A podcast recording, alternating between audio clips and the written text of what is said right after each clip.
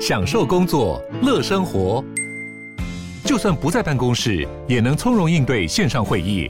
HP Dragonfly 透过专业的 HP Presence 设计，内建降噪及会议快速键，搭配清晰的 Bang & Olufsen 音效，增强音讯及视讯功能。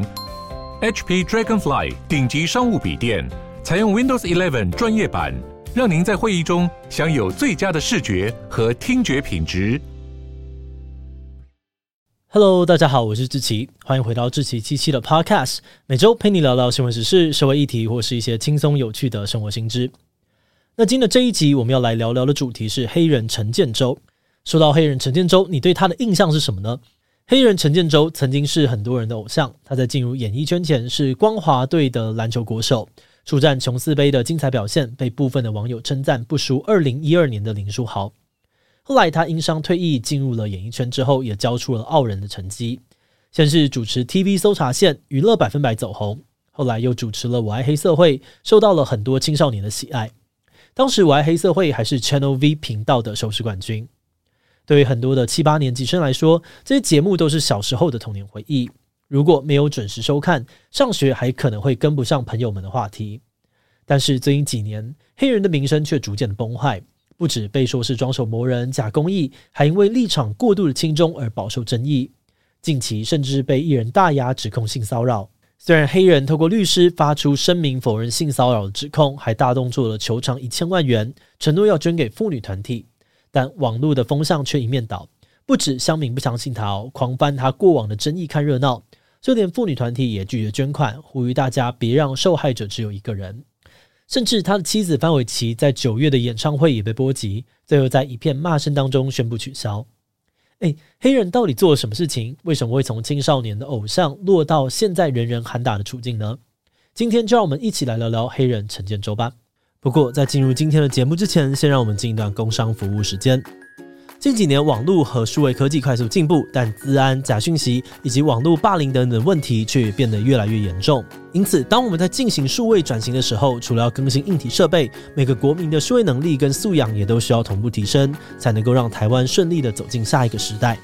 所以，行政院呢，从二零二一年开始启动的智慧国家方案，就非常的强调数位包容的概念。不管你是学生、老人、身心障碍人士、中低收入家庭、偏向居民或是中小企业，智慧国家方案都注意到各个族群的需求，透过导入一系列的科技工具，帮助大家提升生活的品质、社会信赖还有包容。希望用以人为本的数位转型，让每个人都能够顺利的使用科技资源，并且建立各自保护能力，提升网络假消息辨识的意识跟韧性等等。那很推荐大家可以点击资讯栏的链接来了解更多的详细资讯哦。好的，那今天的工商服务时间就到这边，我们就开始进入节目的正题吧。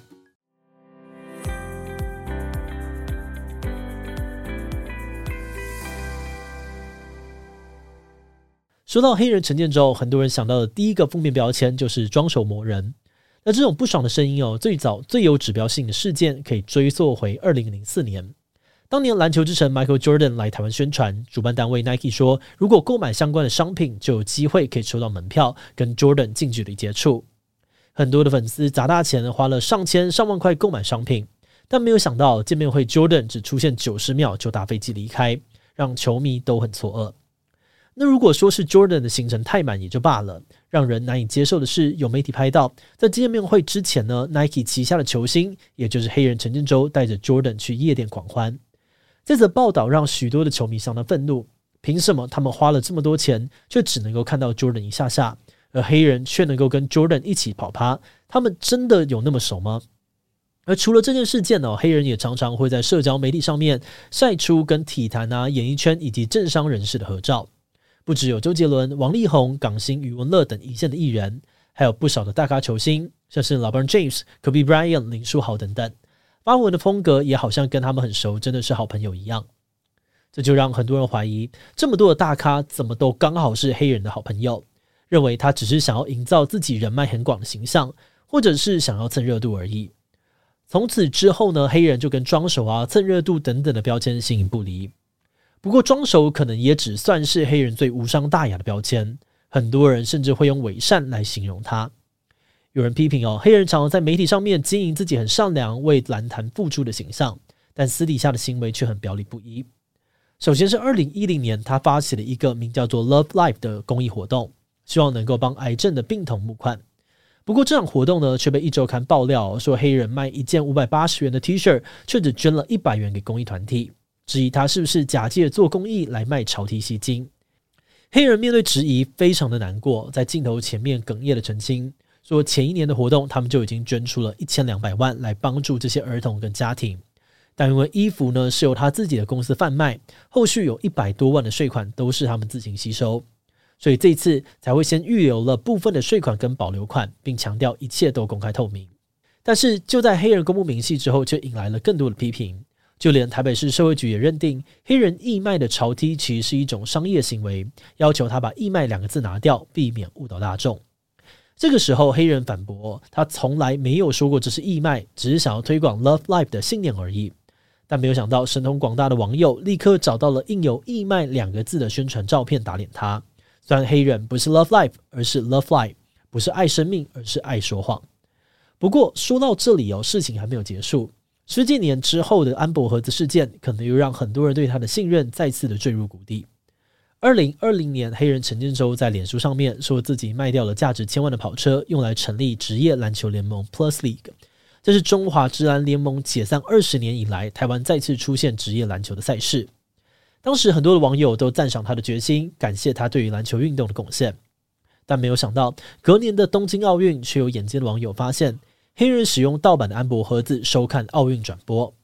一开始，黑人否认了这样指控，他说自己都是看公式，还说那张照片是朋友群组的截图，他也觉得非常的傻眼。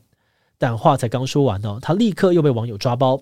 妻子范玮琪脸书上面的影片呢，就清楚地拍到他们家有安博盒子。想当然尔哦，这件事情引起了很多的网友炮轰，说黑人表面上面宣称自己有多爱篮球运动，多辛苦找人成立直篮，结果私底下居然用盗版支持运动赛事，实在很夸张。最后黑人只能够公开道歉，说自己未来会汲取教训，并且更努力的回馈社会。诶，但这件事情没过几天，羽球选手戴资颖勇夺奥运银牌，黑人在转发照片时呢，却又引发了另外一波争议。有网友发现，黑人在转传小戴夺牌的照片时，故意切掉了中华民国的国旗。这件事情引起了很多人的不满，纷纷批评他想要蹭台湾选手得奖，却还想要讨好中国。即使后来黑人又重新发了完整的照片，大家还是不买单，甚至还挖出了他以前的节目片段，证明他亲中的立场。当时在节目里面，艺人丫头说：“孔子不是我们国的，他是大陆人。”诶。黑人听了马上纠正：“什么大陆？我们现在是一家亲，你不知道吗？”诶，可是就算黑人真的亲中好了，台湾亲中的艺人这么多，大家干嘛特别针对他呢？关于亲中的相关争议哦，我们可能要从回到这个奥运事件的前一年，范玮琪引发的口罩事件开始说起。当时台湾 COVID-19 疫情刚爆发，行政院为了确保供应量能，限制口罩出口一个月。但是范玮琪认为中国的疫情严重，非常需要口罩。因此，用私人的脸书账号痛骂行政院长是狗官。这起事件激怒了很多的台湾人哦。大家觉得这些亲中艺人平常为了赚钱舔中就算了，但现在台湾自顾不暇，他们居然还只在乎中国，完全没有站在台湾的立场上，真的很过分。那虽然范范的言论并不能够直接算在黑人头上，但后来范范针对情绪性发言道歉时，黑人还转发文章，并称赞他愿意认错是高尚的勇气。这个举动呢，让很多人傻眼哦，直呼他们夫妻两人真的是什么锅配什么盖，半斤八两。而近期呢，接连爆出的性骚扰指控，更是对黑人已经摇摇欲坠的形象投下了毁灭性震撼弹。六月底，曾经是黑 girl 成员之一的大牙发表文章指控黑人性骚扰。他说，在二零一二年时，他跟黑人到香港出差，黑人借机闯进他的房间，企图强吻他，让他身心崩溃。紧接着，艺人郭圆圆呢，也在社交媒体上面发文说，他自己哦也曾经被黑人性骚扰。而文章的结尾呢，他说之所以要站出来，是因为他不想让大牙只有一个人。这句话引起了众多网友的共鸣。文章在短短的十个小时之内就获得了超过二十七万赞。网友们一面倒的声援这两位女性，更有人挖出黑人过去的节目片段，质疑他可能是一位性骚扰惯犯。首先哦，艺人马 Q 就曾经在节目当中透露，黑人在喝醉酒之后会乱亲女生，当时黑人看起来非常的尴尬。然后他也曾经在另外一个节目当中，借着玩游戏嘴对嘴亲了艺人 Selina，当时 Selina 不断的尖叫，甚至怀疑黑人伸舌头，而黑人则表现得很享受。直到 S.H.E 所属的公司提出了严正的抗议，黑人才在节目当中道歉。最后呢，有一集《我爱黑社会》的节目，黑人带着摄影机闯进女艺人们的房间。当时有人没有穿内衣，有人刚洗完澡，他们都非常的惊慌失措。但是黑人却在镜头外哈哈大笑。从这些迹象来看呢，有很多人认为哦，陈建州可能真的性骚扰过不少女艺人。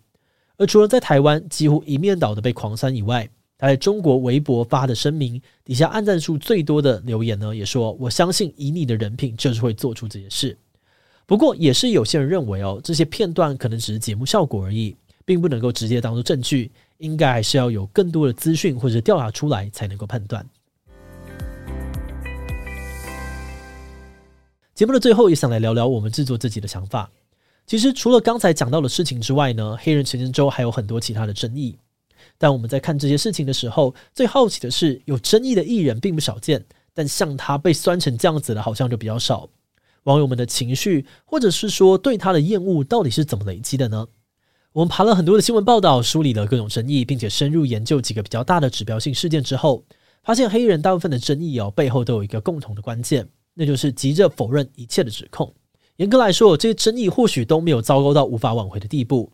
通常只要在第一时间承认错误，并且诚挚的道歉，或许就比较不会再被持续的追打。但偏偏黑人在面对批评跟质疑的时候，常常会选择先否认，直到被找出证据打脸之后，才会坦诚自己真的做错了。那这样的行事风格呢，就很容易让大家觉得被骗、被挑衅，于是就越来越生气，甚至越来越讨厌这个人。那当然哦，这只是我们团队的小小观察而已。如果说回我们自己，我们对于黑人的情绪，以及说是生气啊、讨厌，好像还有一部分的可惜吗？因为我们觉得哦，黑人在推广篮球运动上面的成就其实很不容易。像是过去他利用自己在演艺圈的人脉，拍摄了纪录片《态度》，感动了不少人。后来更是花钱花心力重建直篮，只用了两年的时间，就做到了总决赛门票完售的成绩。不止换回了很多人对于篮球的关注，找回消失二十年的直男观众，也让一些小朋友觉得打篮球很酷，梦想成为篮球员。另外，在公益方面哦，虽然他主办的活动曾经备受质疑，但他还是持续的利用人脉跟影响力，找了很多的艺人到医院关怀癌症的病童，给予这些小朋友心灵上面的慰藉。至今也已经超过十年了。假设我们把名字遮起来，换成其他人做这些事情，或许大部分的人都会说，这些行为跟影响力是很值得肯定的。